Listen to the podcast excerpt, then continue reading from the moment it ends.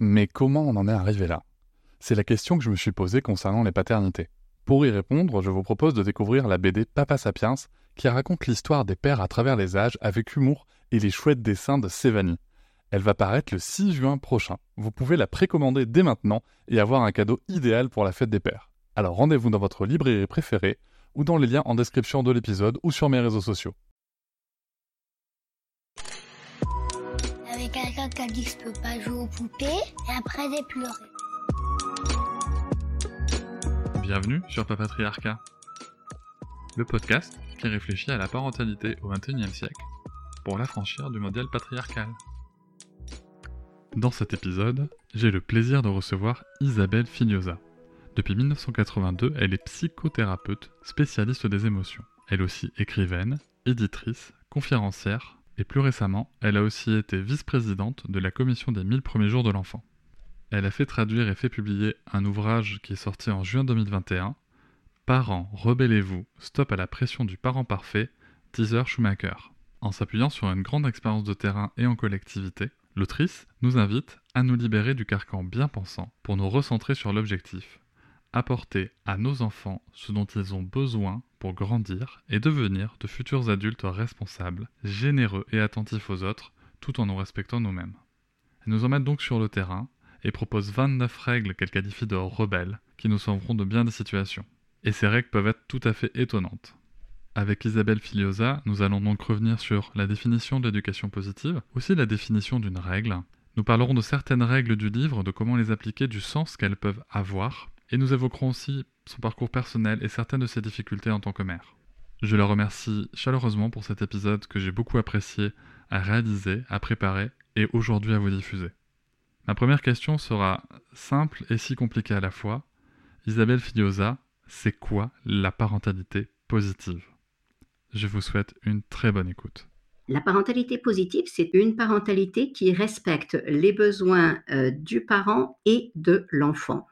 Euh, c'est un terme qui a été utilisé par le Conseil de l'Europe quand euh, ils ont fait toute une étude dans toute l'Europe et, ils ont mesuré qu'il y avait encore vraiment beaucoup, beaucoup de violences éducatives dans toute l'Europe et notamment en France.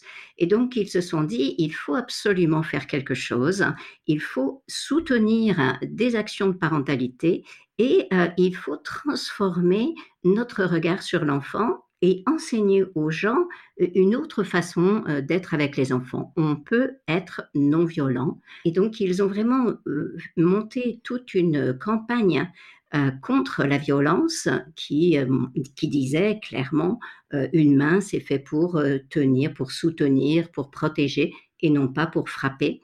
Et donc ils ont introduit ce terme de parentalité positive il y a aussi une parentalité négative. La parentalité dite négative, c'est celle qui abîme un enfant, c'est celle qui euh, lui le violente, c'est celle qui le fait se rétrécir, qui l'empêche de se développer.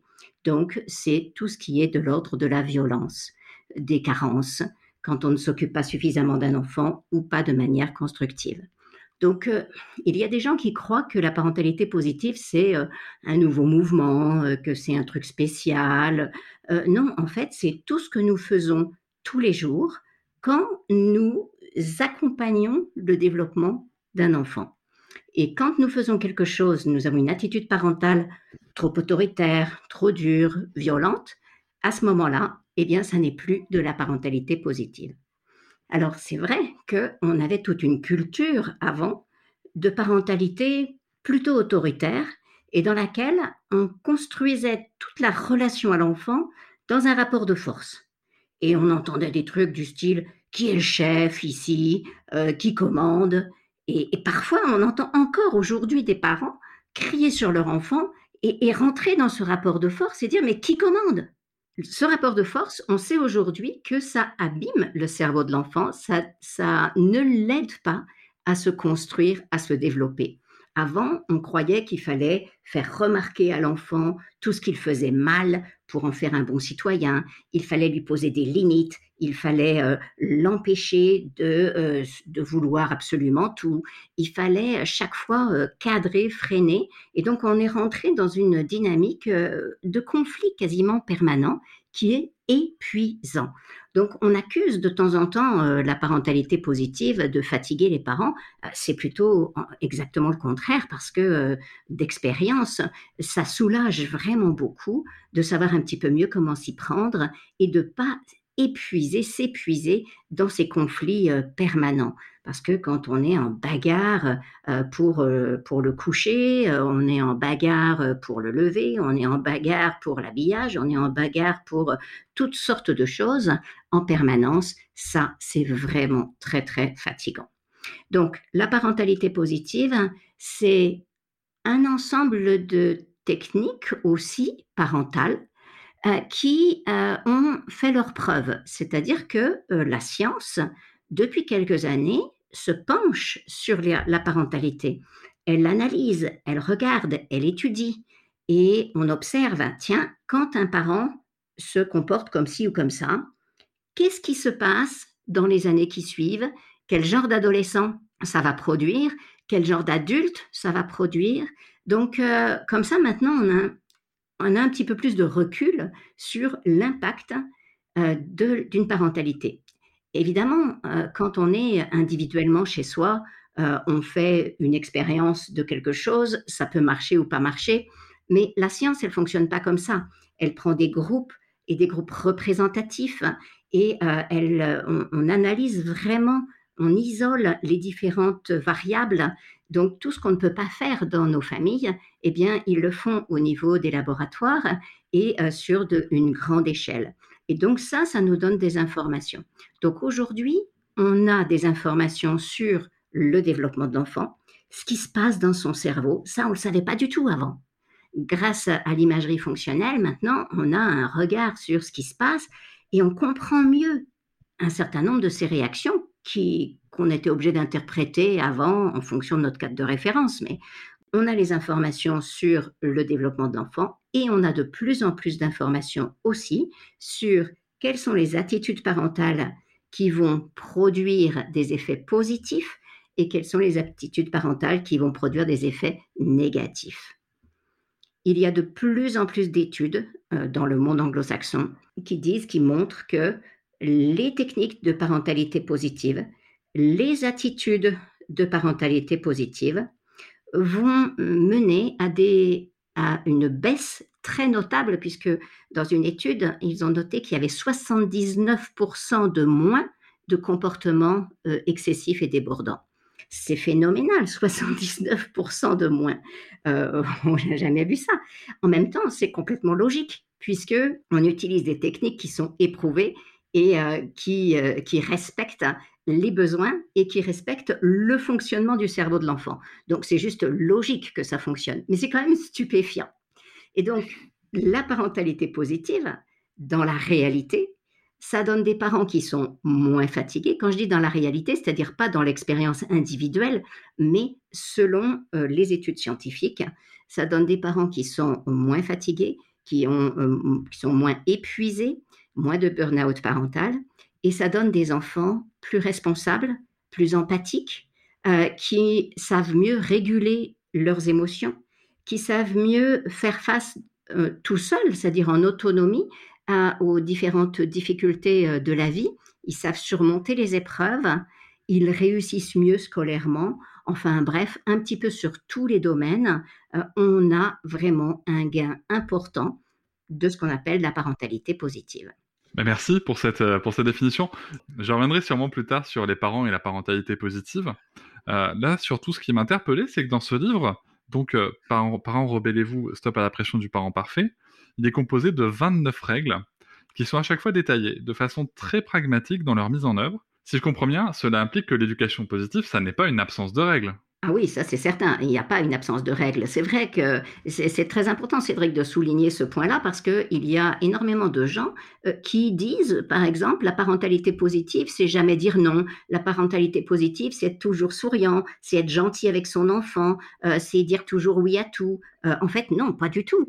c'est pas je suis positif en permanence. C'est positif parce que ça produit des effets positifs. C'est tout. Donc, euh, les 29 règles, eh bien, ce sont des règles rebelles, comme dit euh, l'auteur que j'ai adoré ce livre moi aussi quand je l'ai découvert euh, aux États-Unis. Et donc, euh, j'avais vraiment très, très envie qu'il soit disponible pour le public français. Donc, je l'ai fait traduire. Et ce qui est vraiment très, très intéressant dans, dans ce livre, c'est qu'elle décrit la manière dont des règles qui sont rebelles parce qu'elles sont souvent à l'envers de celles qu'on a l'habitude d'avoir dans notre tête, hein, mais elles fonctionnent incroyablement et euh, elles, elles, permettent d'entrer vraiment dans ce qu'on appelle la parentalité positive. La parentalité positive, comme je disais tout à l'heure, c'est finalement tout ce qui euh, améliore la qualité de vie, la qualité familiale et tout ce qui permet un meilleur développement euh, de l'enfant. La parentalité positive, donc, c'est une attitude intérieure, mais c'est aussi un ensemble de techniques. Et donc, ce que j'ai aimé dans ce livre, c'est que c'est très concret. Et donc, euh, elle, ce sont des, des techniques, des façons de faire, et il y a de multiples exemples hein, qui nous permettent de bien comprendre et de voir comment nous pouvons appliquer tout ça dans nos familles, dans nos écoles, euh, dans nos structures de petite enfance, parce que euh, bah, c'est vrai, c'est pas toujours simple. Hein. Euh, il y a les grandes, les grandes lois du développement de l'enfant, et puis il y a le terrain. Voilà, qu'est-ce que je fais sur le terrain quand j'ai deux gamins qui se chamaillent? Qu'est-ce que je fais sur le terrain quand il y a ceci, cela? Et euh, très souvent, les parents se demandent, mais quelles règles est-ce que je dois poser? Alors déjà, le fait de dire poser une règle, c'est un petit peu un contresens, parce que euh, une règle, euh, elle ne doit pas être posée. Une règle, elle permet un fonctionnement. Quand vous ouvrez une boîte de jeu, vous avez le plateau de jeu, vous avez des pions, vous avez un dé, vous avez des cartes, il y a toutes sortes de choses, et il y a la règle du jeu. Et la règle du jeu, c'est pas quelque chose qu'on pose, c'est un ensemble de permissions et de façons de faire. En fait, les règles, ce sont des procédures. Donc, c'est voilà comment on peut faire pour vivre en société de manière euh, agréable.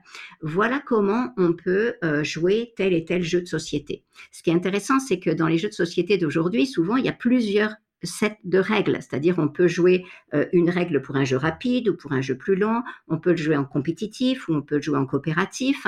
Donc on voit bien que les règles ne sont pas absolues Parfois, les parents, ils se disent, ben, une règle, c'est une règle, et donc il y a une espèce de côté absolu qui n'a pas de sens en réalité. Parce que si c'est absolu, ce n'est plus une règle, c'est une loi. Et bon, les lois, il y a les lois euh, de la République euh, que nous avons à respecter, mais euh, à l'intérieur de la famille, une règle, elle permet un fonctionnement harmonieux ensemble. Donc l'objectif d'une règle, il est là. Avoir des règles pour l'heure du coucher, par exemple, c'est surréaliste. il y a énormément de parents qui croient qu'il faut une règle pour l'heure du coucher. Mais on ne peut pas régler des besoins physiologiques. Le coucher, c'est un besoin physiologique. Dormir, c'est un besoin physiologique. Notre job de parent, il n'est pas de, de, faire, de poser une règle et de demander à l'enfant de se conformer à cette règle. Je veux dire, aucun d'entre nous, si on fait un voyage de Paris euh, aux États-Unis, aucun d'entre nous ne va réussir à dormir malgré le décalage horaire. Donc, sans dormir, on ne peut pas faire ça sur commande. Donc, du coup, ça fait des tas de conflits entre les parents et les enfants parce que tout simplement, on a mis une règle là où il ne devrait pas y en avoir. Notre job, c'est aider l'enfant à s'endormir aider l'enfant à respecter son sommeil. Donc, pas de règle d'heure de sommeil ne veut pas dire ah, on on fait pas attention, on laisse tout faire. Pas du tout. Comme euh, vous le soulignez, dans ce bouquin, il y a 29 règles parce que oui, on a absolument besoin de règles pour fonctionner ensemble.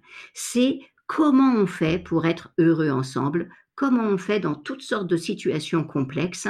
Eh bien, euh, on a besoin de, de clés, voilà, de procédures, comment on fonctionne? Voilà, ces règles, elles donnent aussi des droits. Euh, et, ça, c'est important parce que trop souvent, on, finalise les règles en termes d'interdit. Et un interdit, ça bloque, ça freine, mais euh, l'objectif d'une règle, c'est davantage de guider l'enfant une règle, ça guide un trait, ça oriente. Et donc, euh, notre job, en, donnant des règles aux enfants, en, discutant ensemble les règles, parce qu'il y a toutes sortes de règles qui gagnent à être discutées ensemble et rediscutées quand elles ne sont plus fonctionnelles, quand elles n'aident plus euh, la, petite société familiale à fonctionner correctement.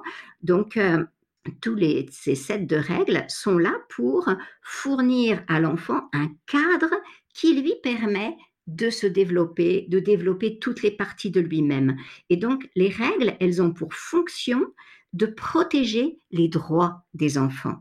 Et nombre de règles dites rebelles de Heather Schumacher, c'est justement ça, c'est donner le droit aux enfants de toutes sortes de choses, le droit de ne pas prêter, le droit de mettre un tutu, le droit de ceci, de droit de cela, et, qui finalement sont des règles hyper utiles parce que ça permet tant aux parents qu'à l'enfant d'explorer une partie de lui-même.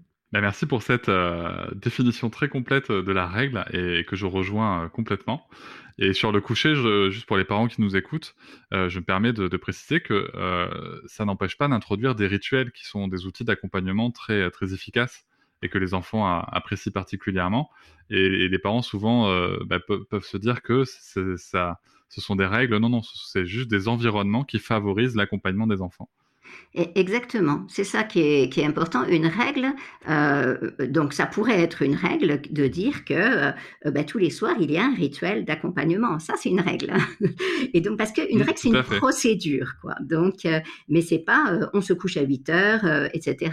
Et c'est pour faire démarrer le rituel. Je me souviens d'une maman qui me disait mais c'est terrible, mon, mon, enfant ne s'endort pas, je mets tellement longtemps à l'endormir et j'ai beau faire le rituel, ça fonctionne pas. Mais en fait, elle n'avait pas réalisé qu'elle avait décalé son, enfant et elle n'attendait pas les signaux du sommeil. Donc, il y a des mmh. signaux du sommeil. Si on repère les signaux et qu'on lance le rituel à ce moment-là, alors on va dans le rythme de l'enfant. L'objectif, c'est vraiment de respecter et d'accompagner, favoriser un endormissement naturel au moment où c'est pertinent de le faire. Complètement. Par endroits dans ce livre, on peut même lire que parfois il est préférable de faire cesser un comportement ou une activité lorsque l'enfant n'arrive pas à être dans le cadre qui lui est donné. Quelle différence il y a entre agir à ce moment-là et donner une punition? Alors c'est très différent parce que la punition, elle vise à faire comprendre à l'enfant qu'il a fait quelque chose de mal et euh, punir, c'est une conséquence d'un comportement voilà, qui est jugé mauvais. Et euh, là, dans la règle telle qu'elle est, c'est plutôt protéger l'enfant de lui-même finalement. C'est euh, ne pas le laisser l'abandonner à ses impulsions diverses et variées. Il est manifestement, il a un besoin intérieur, il a quelque chose dans son cœur qui va pas, il a peut-être un trop plein d'énergie, il a de la colère, il a de la, je sais pas, il y a quelque chose qui se passe en lui qui fait qu'il n'est pas disponible. Et donc, c'est pas la peine d'essayer de jouer aux petits chevaux ou au foot à ce moment-là parce qu'il n'est pas disponible pour ça. Donc, on va le protéger, en interrompant le jeu de manière à pouvoir se pencher sur ce qui se passe pour lui. Mais la punition, ce serait de dire, bon, tu t'assieds sur le banc maintenant, tu attends que nous, on ait fini de jouer. Tandis que ce qu'elle, elle dit, c'est, stop, je vois que là, toi, tu n'es pas en état de jouer, donc on arrête le jeu et je vais m'occuper de toi et d'écouter ce qui se passe pour toi. Donc, on va davantage aller dans ce qui se passe pour l'enfant. Évidemment, s'il y a tout un groupe, on va aussi euh, gérer le groupe, donc peut-être que le groupe va continuer, mais euh, on ne va pas laisser l'enfant tout seul avec son souci. On ne va pas l'isoler, on va euh, vraiment l'accompagner. Est-ce que c'est assez clair la différence? Oui, complètement. Bon. Eh ben, écoutez, en tout cas, j'espère, j'espère qu'elle apparaît plus claire. Pour moi, c'est le cas. Elle apparaît vraiment plus claire. Et justement, il y, a cette, aussi cette, comment dire, il y a cette question de sens aussi et de cohérence que j'entends dans votre définition. Alors que pour moi, la punition n'a pas de cohérence. La punition n'est qu'un mécanisme de domination et il n'y a aucune cohérence, alors que justement, dans le respect de la règle et du cadre, il y a de la cohérence. Et je pense que ça, ça me, paraît être un point important.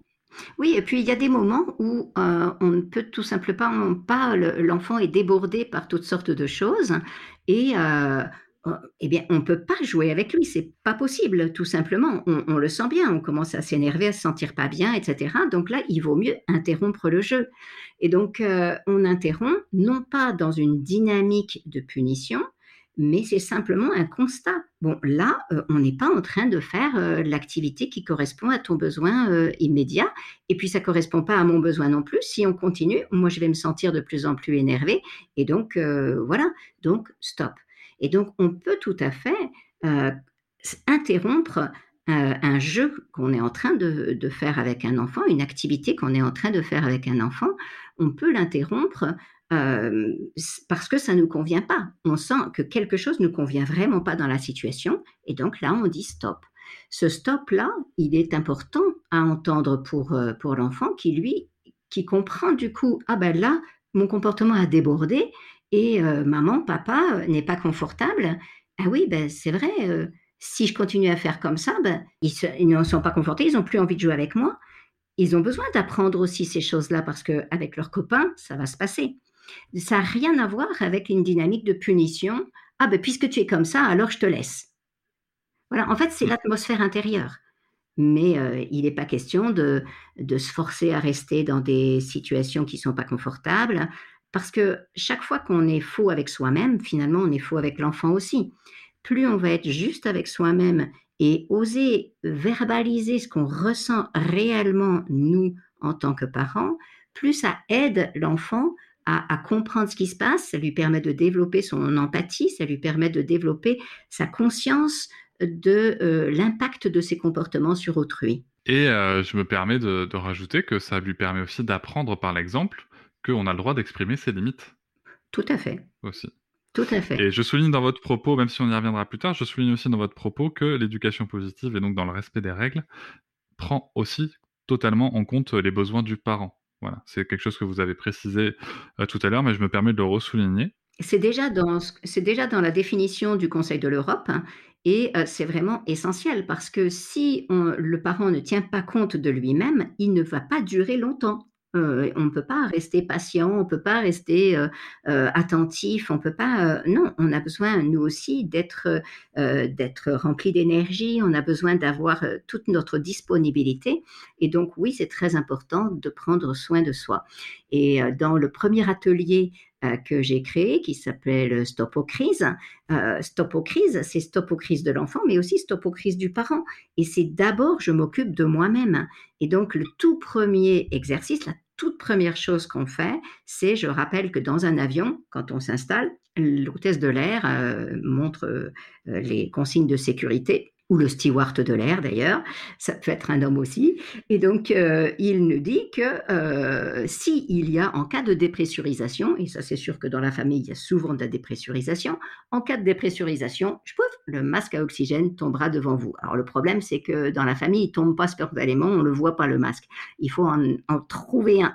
Mais voilà, et ce que dit euh, l'hôtesse ou le steward, c'est qu'il faut mettre le masque à oxygène sur notre propre visage avant de le mettre sur l'enfant. Donc, concrètement, euh, ça signifie que c'est important de s'occuper de soi avant de s'occuper de l'enfant. Et que euh, si je ne suis pas dans une disposition euh, qui me permet de m'occuper de l'enfant, d'intervenir pour ceci et cela. Alors évidemment, il est en train de se noyer, je plonge. Hein, je ne m'occupe pas de savoir si j'ai soif, euh, etc. Donc euh, il y a des cas d'urgence. Mais euh, de manière générale, je prends d'abord soin de moi. Si par exemple je m'énerve énormément parce que mon, mon gamin est en train de faire ses devoirs et là je craque, j'ai envie d'intervenir, non. D'abord mon masque à oxygène, je vais boire un verre d'eau, je vais marcher un peu et une fois que moi, je suis tranquille à l'intérieur et serein, alors je vais voir l'enfant et là, je peux euh, avoir une parentalité peut-être un peu plus positive. Sinon, il y a beaucoup de risques que ça court dans tous les sens. Il y a un point qui m'a paru euh, spécialement important dans le livre, c'est la règle numéro 4, qui dit que, en substance que toutes les émotions sont OK, mais tous les comportements ne le sont pas. Qu'est-ce que ça apporte à l'accompagnement de l'enfance, la distinction entre euh, justement l'émotion et le comportement? Euh, Les émotions, ce sont nos réactions d'adaptation aux situations. Donc les émotions, c'est la peur, la colère, la tristesse, le dégoût, la honte, la joie, l'amour. Ces émotions, ce sont des réactions biologiques. Et donc, euh, c'est très important de les accueillir. Une émotion est une réaction biologique une réaction physiologique de notre organisme. Ça veut dire qu'à l'intérieur de notre organisme, il se passe toutes sortes de choses. Notre corps réagit pour que nous permette de nous adapter à notre environnement. Donc, euh, c'est pour ça que c'est très important que toutes les émotions soient forcément OK. C'est même euh, impressionnant qu'on ait besoin d'en faire une règle, mais, mais oui, ça dit ça. Ça dit que les émotions, c'est biologique, donc c'est forcément OK. Après, les comportements ne sont pas toujours OK parce que certaines émotions vont déclencher des comportements. Alors, par exemple, euh, la colère va, quand ou la peur va déclencher euh, chez un tout petit une irruption physique. Et donc, euh, cette éruption physique, elle risque de faire mal à un autre enfant ou à un adulte qui est présent. Donc, je peux être en colère, je peux avoir peur, je peux, j'ai le droit d'avoir toutes les émotions que j'ai, mais je vais je vais pas exprimer mon émotion n'importe comment. Donc je peux me sentir vraiment furieux que euh, mon petit copain euh, m'ait euh, empêché de, de, descendre sur le toboggan, mais je le mords pas. Voilà. Donc mordre, c'est un comportement. C'est un comportement qui est quand même inscrit biologiquement, parce que c'est vrai que ça fait partie des réactions d'attaque. Hein. Quand je suis sous stress, hein, je peux avoir tendance à mordre, à taper ou à lancer. Mais euh, quand on est tout petit, donc tous les tout petits passent par une période où ils mordent, ils tapent et ils lancent. C'est juste naturel. ben oui. Et si on punit ces comportements, on va les renforcer. Donc on va plutôt éduquer pour permettre à d'autres formes de comportement qui soient socialement acceptables et qui permettent à euh, l'enfant un peu plus grand eh bien, de pouvoir verbaliser sa colère, exprimer sa colère, par exemple en tapant des pieds quand il est encore euh, petit, euh, mais taper des pieds, ça permet de décharger le trop plein d'énergie, mais en même temps, ça fait mal à personne. On peut déchirer des papiers, on peut jouer à ninja, il y a plein de petites techniques hein, pour libérer les tensions qu'on peut éprouver dans le corps, parce que c'est vraiment important de mesurer que les émotions, c'est dans le corps, c'est physique, biologique. Donc, ça se passe dans le corps, c'est naturel. Par contre, eh bien, on ne va pas laisser n'importe quoi se faire. Et donc, euh, tous les comportements que j'ai lorsque j'éprouve des émotions ne sont pas acceptables. Et donc, euh, on va enseigner ça aux enfants. Euh, et, lorsqu'on voit un comportement débordant, on va tout de suite intervenir, interrompre le comportement débordant et enseigner un autre comportement qui soit approprié. Et là, pour le coup, il y a une question qui m'est venue euh, en vous écoutant et puis aussi à la lecture de ce livre, où j'ai pas pu m'empêcher de me dire que quand même, on, est une société, et j'en ai été le premier exemple pendant, pendant des années de ma vie, où euh, bah, justement, cette distinction entre émotion et comportement euh, moi, j'ai pas été élevé dans cette distinction-là, clairement, et c'est malheureusement aussi le, cas de plein d'adultes. Dans quelle mesure cette règle est aussi pertinente pour les adultes, justement, pour se l'appliquer? Et au vu de ce que vous avez répondu aussi euh, précédemment, au vu aussi de donner l'exemple aux enfants? Oui, tout à fait. Ben, pour la colère, c'est clair. Euh, c'est euh, je, je, peux être en colère, mais je ne frappe pas mon enfant. bon, ceci dit, c'est on, va plutôt travailler aussi à, à déraciner euh, cette colère. On éprouve toutes sortes de colères parce que on interprète euh, on interprète le comportement de l'enfant comme intentionnellement euh, contre nous, ou bien on, a l'impression que notre colère peut changer son comportement, mais en fait non. Euh, la colère, c'est en fait une émotion qui nous appartient à nous lorsque nous sommes frustrés. Alors c'est vrai, nous vivons toutes sortes de frustrations, mais c'est important que nous montrions à nos enfants euh, le modèle de comment on fait. Alors par contre, on peut lui montrer des colères qu'on a envers d'autres adultes. Par exemple, ah, je suis super énervé, là, j'ai envie de, j'ai, ce, ce, réparateur de télé est insupportable, j'en peux plus, j'ai envie de casser la télé. Je vais plutôt souffler. C'est-à-dire que on va décrire ce que ce qu'on a envie de faire, c'est-à-dire l'impulsion du comportement excessif, hein, parce qu'on le ressent à l'intérieur on le ressent à l'intérieur, cette envie de, euh, de, taper la tête de notre conjoint sur le mur, on ressent cette envie de euh, casser des choses, mais on ne le fait pas. Heureusement qu'on ne le fait pas. Enfin, certains le font, parce que justement, ils n'ont pas appris à connecter le cerveau préfrontal avec les zones euh, plus du, stress. Et comme enfant, on ne leur a pas enseigné tout ça, du coup, ils ne savent pas arrêter un comportement. C'est pour ça que c'est extrêmement important de euh, savoir écouter et sentir, ah, je sens l'émotion qui vient en moi, j'identifie cette émotion, je sens l'impulsion à taper, euh, frapper, lancer ou mordre, mais je m'inhibe, j'inhibe ce comportement, je réfléchis et je vais montrer ma colère calmer le jeu à l'intérieur de moi et montrer ma colère de manière socialement acceptable et productive. Small details are big surfaces. Tight corners are odd shapes. Flat, rounded, textured or tall. Whatever your next project, there's a spray paint pattern that's just right. Because Rust-Oleum's new Custom Spray 5 in 1 gives you control with 5 different spray patterns. So you can tackle nooks, crannies, edges, and curves without worrying about drips, runs, uneven coverage, or anything else. Custom Spray 5 and 1. Only from Rust-Oleum.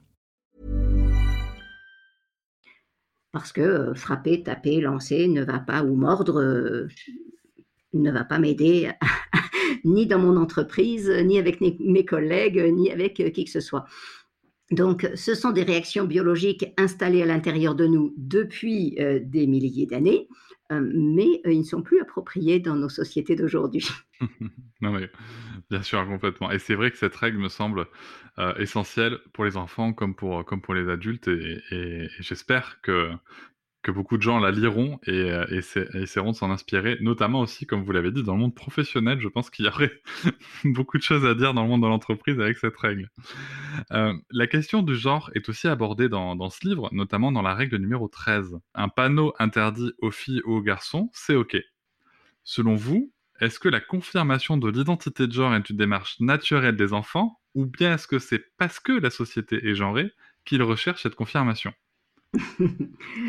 eh bien, ça c'est la euh, question à ça. Eh, eh, en fait, c'est le fait la poule, hein, donc euh, on ne saura pas puisque nous nous vivons dans une société. Notre société nous imprègne et donc on ne peut absolument pas savoir ce que ce serait si nous n'avions pas euh, ces, ces, codes sociaux, etc.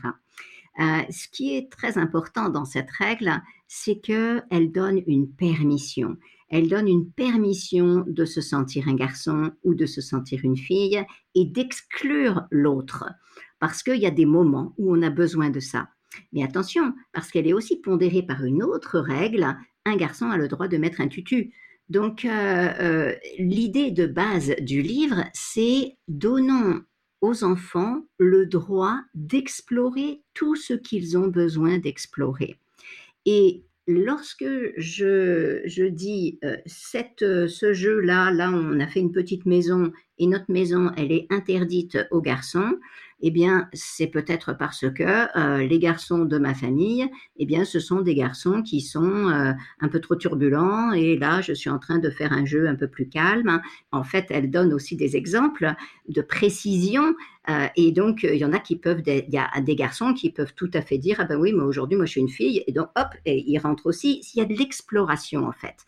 Donc, c'est vraiment l'idée de nous ne pouvons pas, nous, savoir pour les enfants ce qui est bon. On ne va pas les enfermer dans des cadres. On va justement laisser venir les choses et leur permettre de savoir et d'identifier. Qu'est-ce que ça me fait lorsque je joue entre garçons et j'exclus les filles? Qu'est-ce que ça me fait quand je suis obligée de jouer avec garçons et filles? Comment est-ce que ça, ça fonctionne tout ça? Donc, ce, que, ce que note Heather Schumacher, c'est que plus on donne de permission aux enfants d'être différents, de faire des choses qu'ils ont envie de faire et que d'habitude on n'a pas le droit de faire, parce que la plupart des parents vont dire tu n'exclus pas ton frère, euh, tu l'intègres dans ton jeu. Et à partir du moment où ils ont le droit de ne pas prendre le frère dans le jeu, eh bien ce qui se passe, c'est qu'ils jouent un peu comme ça, mais parce qu'ils ont le droit, eh bien ils vont rapidement trouver une astuce pour inclure le frère. Et c'est ça qui est la magie de ce bouquin, c'est, euh, elle montre ça, c'est sur le terrain toutes sortes d'exemples où euh, plus je vais permettre à un enfant de protéger son espace, donc, euh, oui, tu as le droit de ne pas prêter ton seau, de ne pas prêter tes jouets. Oui, tu as le droit de décider avec qui tu joues et avec qui tu ne joues pas.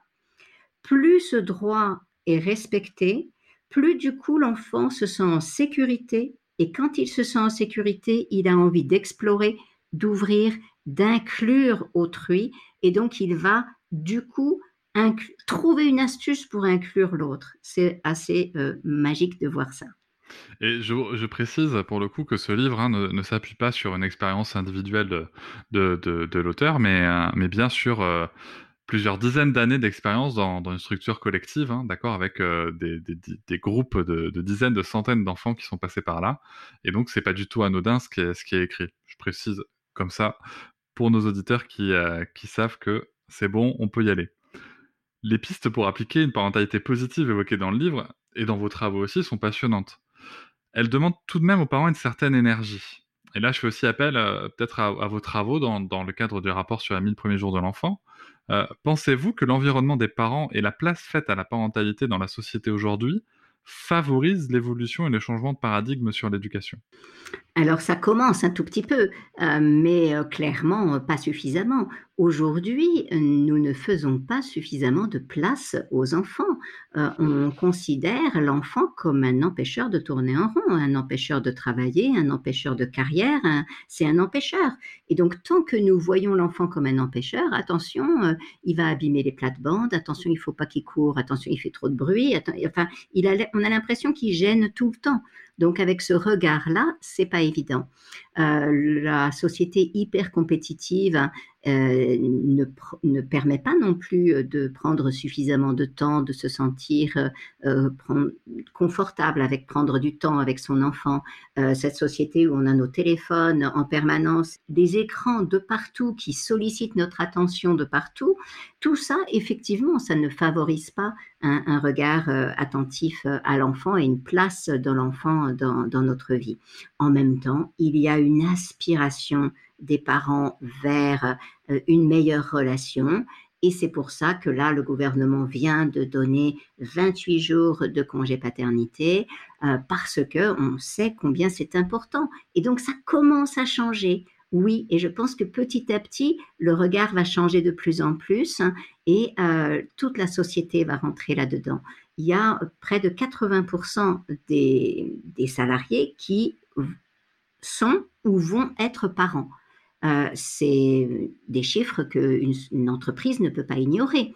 Et donc, il y a de plus en plus d'entreprises qui prennent en compte cette dimension de la parentalité et qui euh, veulent euh, fournir des, outils de parentalité parce qu'ils ont compris que s'ils donnent davantage de congés parentalité, de congés de parents à leurs employés, euh, s'ils les aident dans leur parentalité, s'ils sont heureux finalement dans leur parentalité, ben, ils vont être bien meilleurs euh, au travail. En tout cas, c'est vraiment l'expérience des pays nordiques, c'est l'expérience de tous ces pays où euh, il y a une grande flexibilité du travail et euh, une, une attention à l'enfant et c'est considéré comme naturel d'être aussi parent.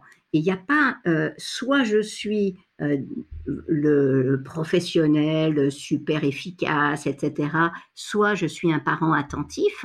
Euh, c'est vraiment, nous sommes une personne et il y a des moments où on va donner plus d'attention à notre travail, des moments où on va donner plus d'attention à notre enfant, mais clairement, nous avons besoin de grandir sur tous les plans.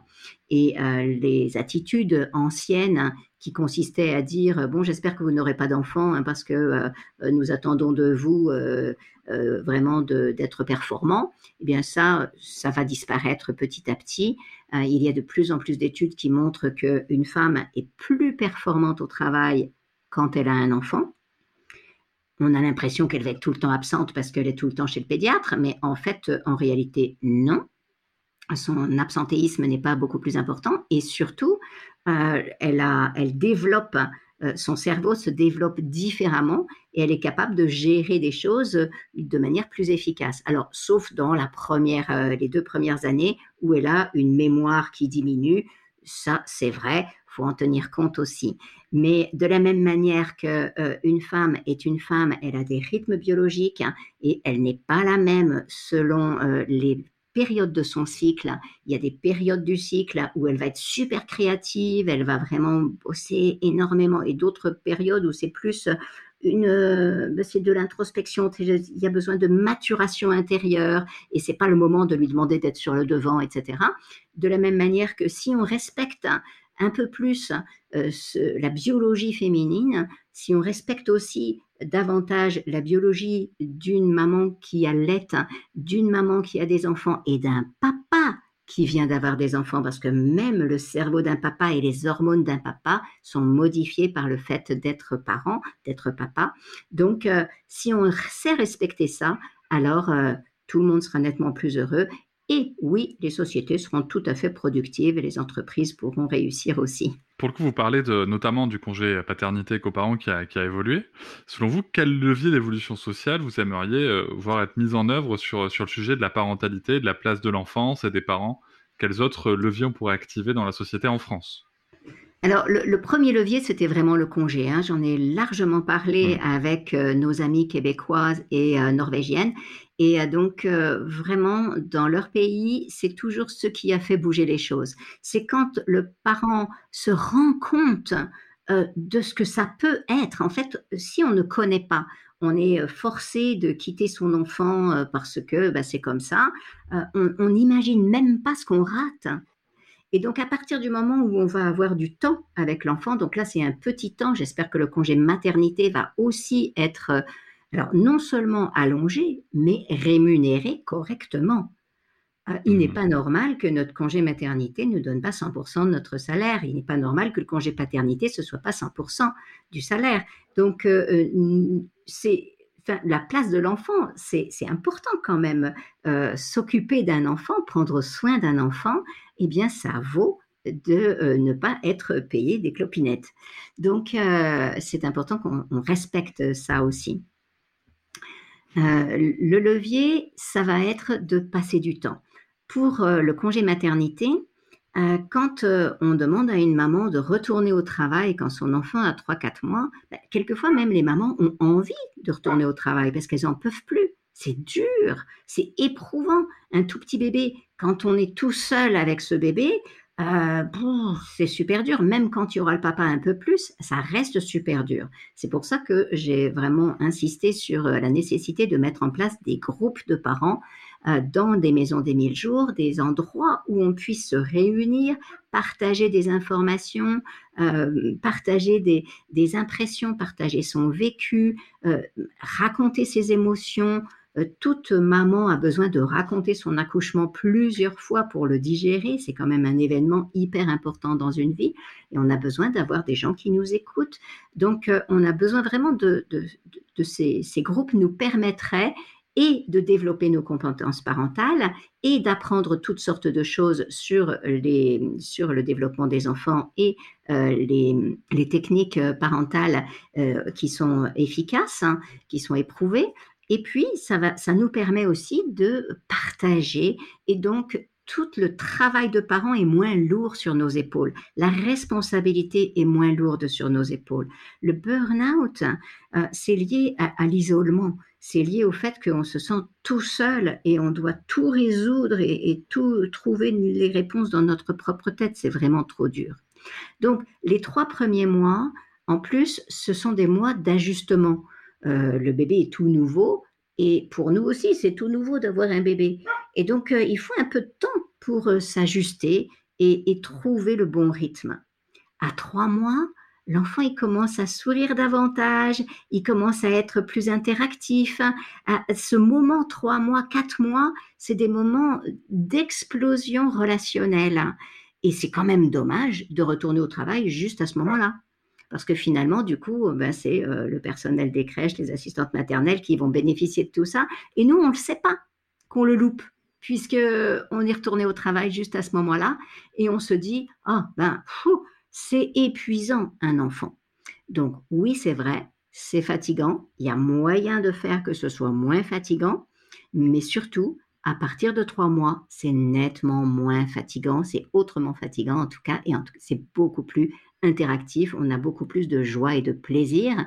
Donc c'est pour ça que c'est vraiment très important. Si et les papas et les mamans peuvent se partager un congé parental rémunéré à 100%, pour qu'il n'y ait pas de choix, ben, c'est plutôt toi qui s'arrête. Non, que vraiment tout le monde soit correctement rémunéré et qu'on puisse vraiment prendre euh, 10 semaines de congé ou plus euh, avec l'enfant, alors on va expérimenter on va pouvoir euh, rencontrer notre enfant et ça nous donnera envie d'en savoir plus, envie d'exercer notre parentalité de plus en plus. Et je pense que ça, petit à petit, oui, ça va profondément changer notre regard. On va devenir de plus en plus curieux. Ah bah tiens, là, il faut que je comprenne. Qu'est-ce qu'il fait? C'est, Ça m'intéresse.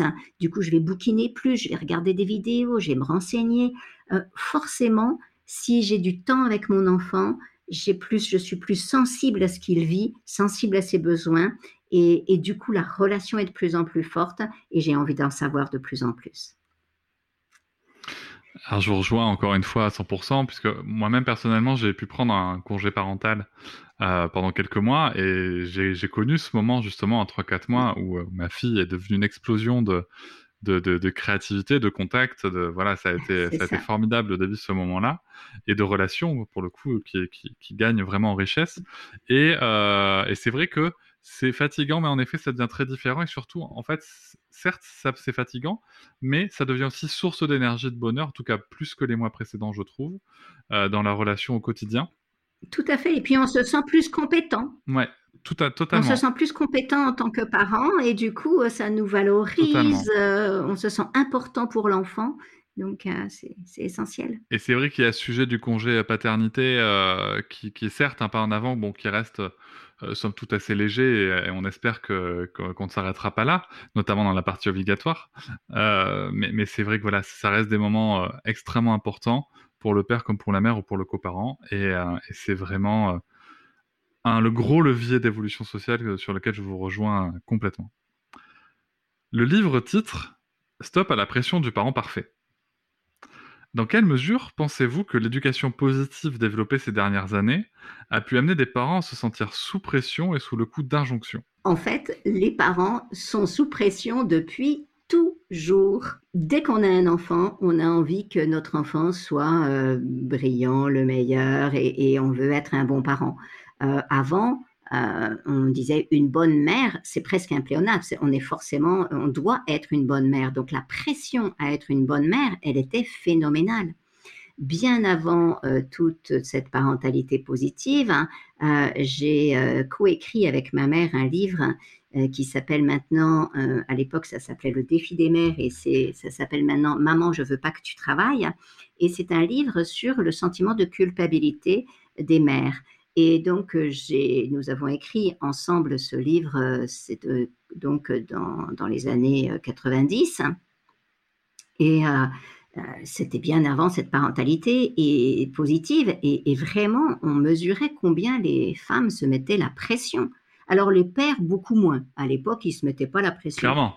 Voilà. Donc, ça, c'est nouveau. Clairement. Donc, euh, c'est chouette que les papas se mettent aussi la pression un petit peu. Et euh, ce qui était intéressant d'ailleurs, c'est que dans notre étude, on a pu euh, identifier les, différentes, les différents items qui déclenchaient le sentiment de culpabilité. Et les mamans qui se sentaient le moins coupables, parce que toutes les mères se sentaient coupables, celles qui travaillaient se sentaient coupables de travailler, mais celles qui ne travaillaient pas se sentaient coupables de ne pas travailler. Donc en fait, c'est quasiment toutes les mères se sentaient coupables. Et l'élément qui faisait qu'elle ne se sentait pas coupable, c'était la participation du papa. Si le père, le coparent, euh, prenait sa part de responsabilité dans euh, l'éducation, s'il était vraiment investi, alors la culpabilité de la mère diminuait. Et elle pouvait soit travailler, soit ne pas travailler. Elle ne se sentait pas coupable parce que la responsabilité était partagée. Donc, euh, euh, la pression à être un parent parfait, elle est là depuis très très longtemps. Donc c'est en 1990 donc que j'ai écrit ce bouquin sur la culpabilité des mères avec toute cette pression à être une bonne mère euh, et euh, j'ai écrit ensuite Il n'y a pas de parent parfait. C'était aussi encore avant euh, la parentalité positive parce que il y avait déjà cette idée de je veux être le parent parfait. Donc on accuse aujourd'hui la parentalité positive de générer ça, mais non, c'est inhérent à l'état même de parent. Quand on est parent, on veut que notre enfant soit parfait, on veut être parfait, on veut être un bon parent. C'est juste logique. En revanche, la parentalité positive, elle va nous apprendre que non. Il n'y a pas de parent parfait, il n'y a pas d'enfant parfait. Et euh, ce qui est important, c'est juste d'être heureux le plus possible. Et donc, euh, ça va beaucoup détendre, relâcher les tensions et on va arrêter de partir dans des objectifs. Après, c'est clair que euh, comme il y a un certain nombre de techniques hein, qui sont proposées dans la parentalité positive, il y a toujours des gens qui vont se mesurer à l'aune de ces techniques et qui vont se dire ah bah tiens ça j'y arrive pas, alors euh, c'est que je suis nul, etc. Ils se mettent la pression.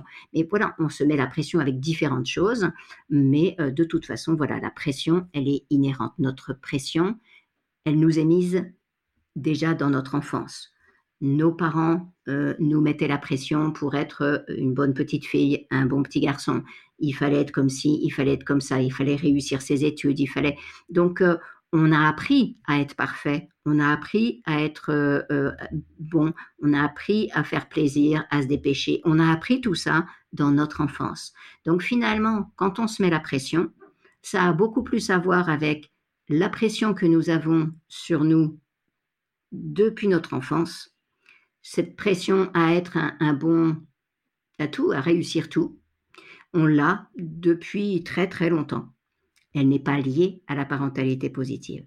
Dans son essence, la parentalité positive va davantage être dans une permission d'être attentif à nos propres besoins, de prendre soin de soi, de prendre soin des enfants, et elle va souvent nous donner des clés pour euh, que ce soit moins difficile. Mais c'est vrai que quand, euh, quand on découvre, quand on apprend que euh, crier sur un enfant va abîmer son cerveau, quand on apprend que donner une gifle à son enfant, ça peut vraiment abîmer son psychisme, son cerveau, son estime de lui-même, ben, et qu'on le fait, qu'on n'a pas réussi à s'empêcher de le faire, on peut se sentir coupable. Et ça aussi, ça nous met la pression. Donc ça, c'est une nouvelle pression qui vient parce que on, commence à savoir l'impact de nos attitudes. Et on a appris à être autoritaire. On a appris à être dans le conflit avec nos enfants. On a appris à être dans exercer de la force sur eux. On a appris à chercher à les contrôler en permanence. Et donc, du coup, quand euh, les choses nous échappent, puis surtout quand on découvre que c'est pas la meilleure chose à faire et que peut-être, eh ben, ça lui fait pas du bien, mais c'est terrifiant. Donc il y a un moment où on se sent coupable, et ça c'est une saine culpabilité qui est à traverser. Je me suis sentie coupable des tas de fois avec tout ce que j'ai appris sur euh, l'éducation.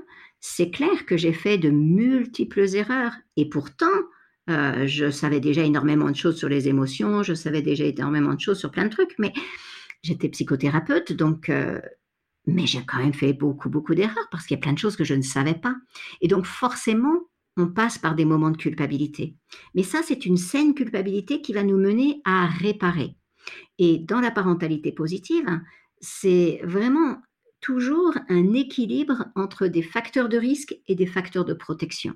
Donc, quand je découvre que là, Peut-être j'ai euh, accumulé des facteurs de risque pour mes enfants, c'est-à-dire que quand ils étaient petits, j'ai crié, j'ai frappé, j'ai euh, peut-être euh, en tant que mari ou que femme, j'ai été violent envers mon conjoint et ils ont vu ces violences. Peut-être que j'ai pas été assez attentif quand il y a eu un deuil dans la famille. Voilà, j'ai fait des erreurs. Eh bien, dans la parentalité positive, on ne dit pas Oh, c'est pas bien, vous êtes un mauvais parent. Non, au contraire, on va appliquer la parentalité positive. Donc, on, va dire ben, comment on fait pour réparer? La parentalité positive, elle est fondée sur la psychologie positive. Et donc, plutôt que de chercher où est l'erreur, où est-ce qui est, on va pas appuyer là où ça fait mal. On va voir comment est-ce que je peux réparer et comment, face à ces risques, je vais euh, pondérer et euh, associer des facteurs de protection.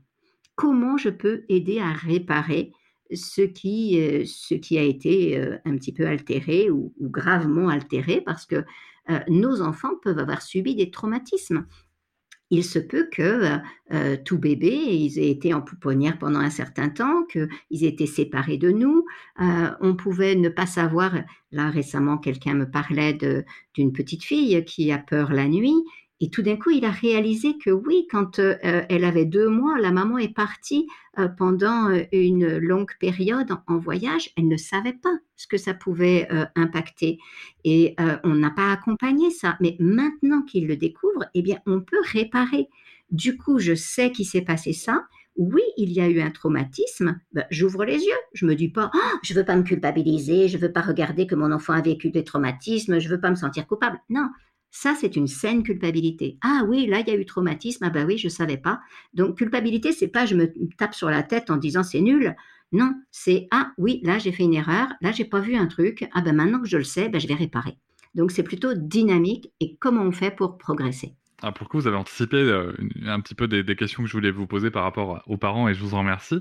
Il y a euh, notamment sur la notion d'erreur, quand on fait des erreurs, qu'on veut bien faire, qu'on sait ce qui se passe et qu'on veut bien faire, euh, on peut faire des erreurs. Et souvent, en tout cas, moi, sur les réseaux sociaux, j'ai rencontré des parents qui m'ont dit mais attends moi j'ai lu Isabelle Fioza bah, j'ai lu d'autres personnes aussi et là j'ai mis une gifle à mon enfant ou j'ai crié sur mon enfant Bien sûr, attention, je parle de parents qui regrettent leurs gestes et qui sont dans un cheminement de réflexion derrière. Voilà, donc euh, je lui ai cramé des neurones, sa vie est foutue. Et c'est ce que je vous disais tout à l'heure, c'est-à-dire que comme on commence à savoir un petit peu plus des choses sur le cerveau, eh bien on se dit, oh, je vais cramer des neurones, c'est grave. Mais euh, d'abord, c'est très important de savoir que des neurones, on en refait vraiment toute sa vie et qu'il faut que quelque chose soit répété et répété pour que ça abîme vraiment. Donc oui, c'est vrai, euh, il y a, quand un enfant est tout bébé, euh, il fait, euh, il produit euh, un milliard de connexions nouvelles par seconde. C'est phénoménal. Mais mmh donc chaque sourire, chaque mais chaque froncement de sourcil va marquer et inscrire quelque chose. Mais c'est extrêmement vaste. Et donc là encore, c'est facteur de protection et facteur de risque. Et dans mon livre Il n'y a pas de parents parfaits, j'explique justement tout le processus euh, pour réparer nos erreurs parce que on ne peut pas ne pas faire d'erreurs. On fait forcément des erreurs. Et même, je rajouterais Cédric, c'est très important de faire des erreurs parce que c'est aussi quelque chose que nous enseignons à nos enfants. Un parent, un enfant qui aurait un parent parfait, ben, il peut pas grandir. Il est tout le temps en admiration devant son parent et il sait pas où est sa place. Un parent qui fait des erreurs et qui montre comment il fait pour réparer ses erreurs. Ah, là, j'ai fait une erreur, je reconnais, je l'apprends, donc je reconnais que j'ai fait une erreur et je corrige. Alors ça, c'est vraiment riche d'enseignement. Nous ne pouvons pas ne pas faire d'erreur. On ne peut pas euh, toujours se... Et, même, c'est c'est pas seulement une erreur. Quand on a donné une gifle à un enfant, ben, ça peut arriver. Euh, ça m'est arrivé à moi de crier. Ça m'est arrivé à moi de, euh, de donner une gifle à, ma fille et de frapper aussi mon fils, parce qu'il y a des moments où ça monte à l'intérieur et sur le moment, moi, j'ai pas réussi à, bloquer le truc. Pour ma fille, elle était en train de brandir un couteau vers son frère. Et, là, voilà, c'est les, réactions biologiques, c'est sorti. Et donc, évidemment, par, contre, après, euh, je vais réparer. Je ne me dis pas, euh, ah ben c'est pas grave, de toute façon, non. Mais on n'a pas besoin d'être parfait. on a besoin de réparer. Même euh, frapper un enfant, euh, même lui dire des choses méchantes, ça peut nous arriver. À l'impossible, nul n'est tenu. Il y a des moments où ça nous habite trop fort. Et après, par contre, eh bien, on va réparer. Je pense qu'il va falloir deux ou trois. Moi, je suis déjà une deuxième génération de non-violence. Mes parents n'ont jamais exercé aucune violence contre moi. Je n'ai jamais été dévalorisée. Je n'ai jamais été punie. Et pourtant, j'ai senti cette impulsion de violence encore à l'intérieur de moi. J'espère que mes enfants n'en sentiront plus, mais je pense que, voilà, on sait aujourd'hui que la violence subie, elle se transmet de génération en génération. La violence subie par mes parents euh, m'a habité. Et donc, forcément, il y a des moments où c'est à l'intérieur et ça risque de sortir. Donc, il va falloir deux ou trois générations pour se libérer complètement de cette euh, tentation de, vers la violence. Je vous remercie euh, de rappeler euh, ce point qui me semble essentiel, c'est de rappeler aussi d'où on part, notamment sur le thème des violences dites éducatives ordinaires, parce que les gens ont tendance à croire que ça y est, il y a une loi en 2019, alors tout va, tout va disparaître comme par magie.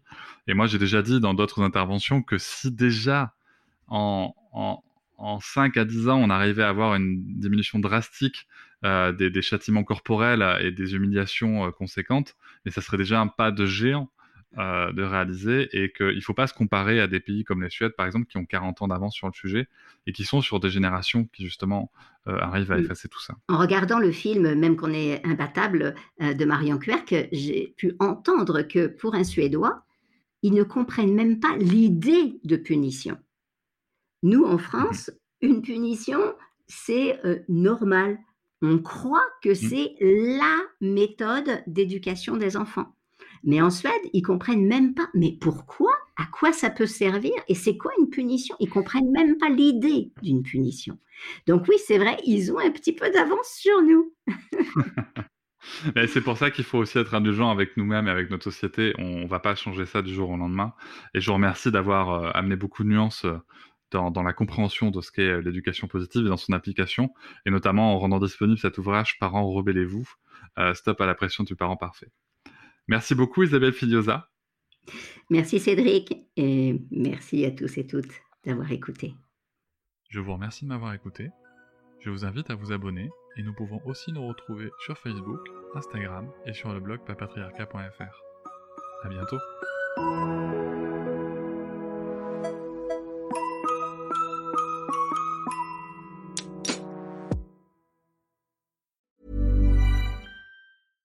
Small details are big surfaces. Tight corners are odd shapes. Flat, rounded, textured, or tall.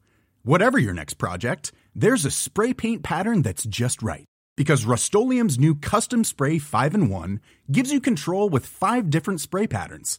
So you can tackle nooks, crannies, edges, and curves without worrying about drips, runs, uneven coverage, or anything else. Custom Spray 5 in 1 Only from Rustolium.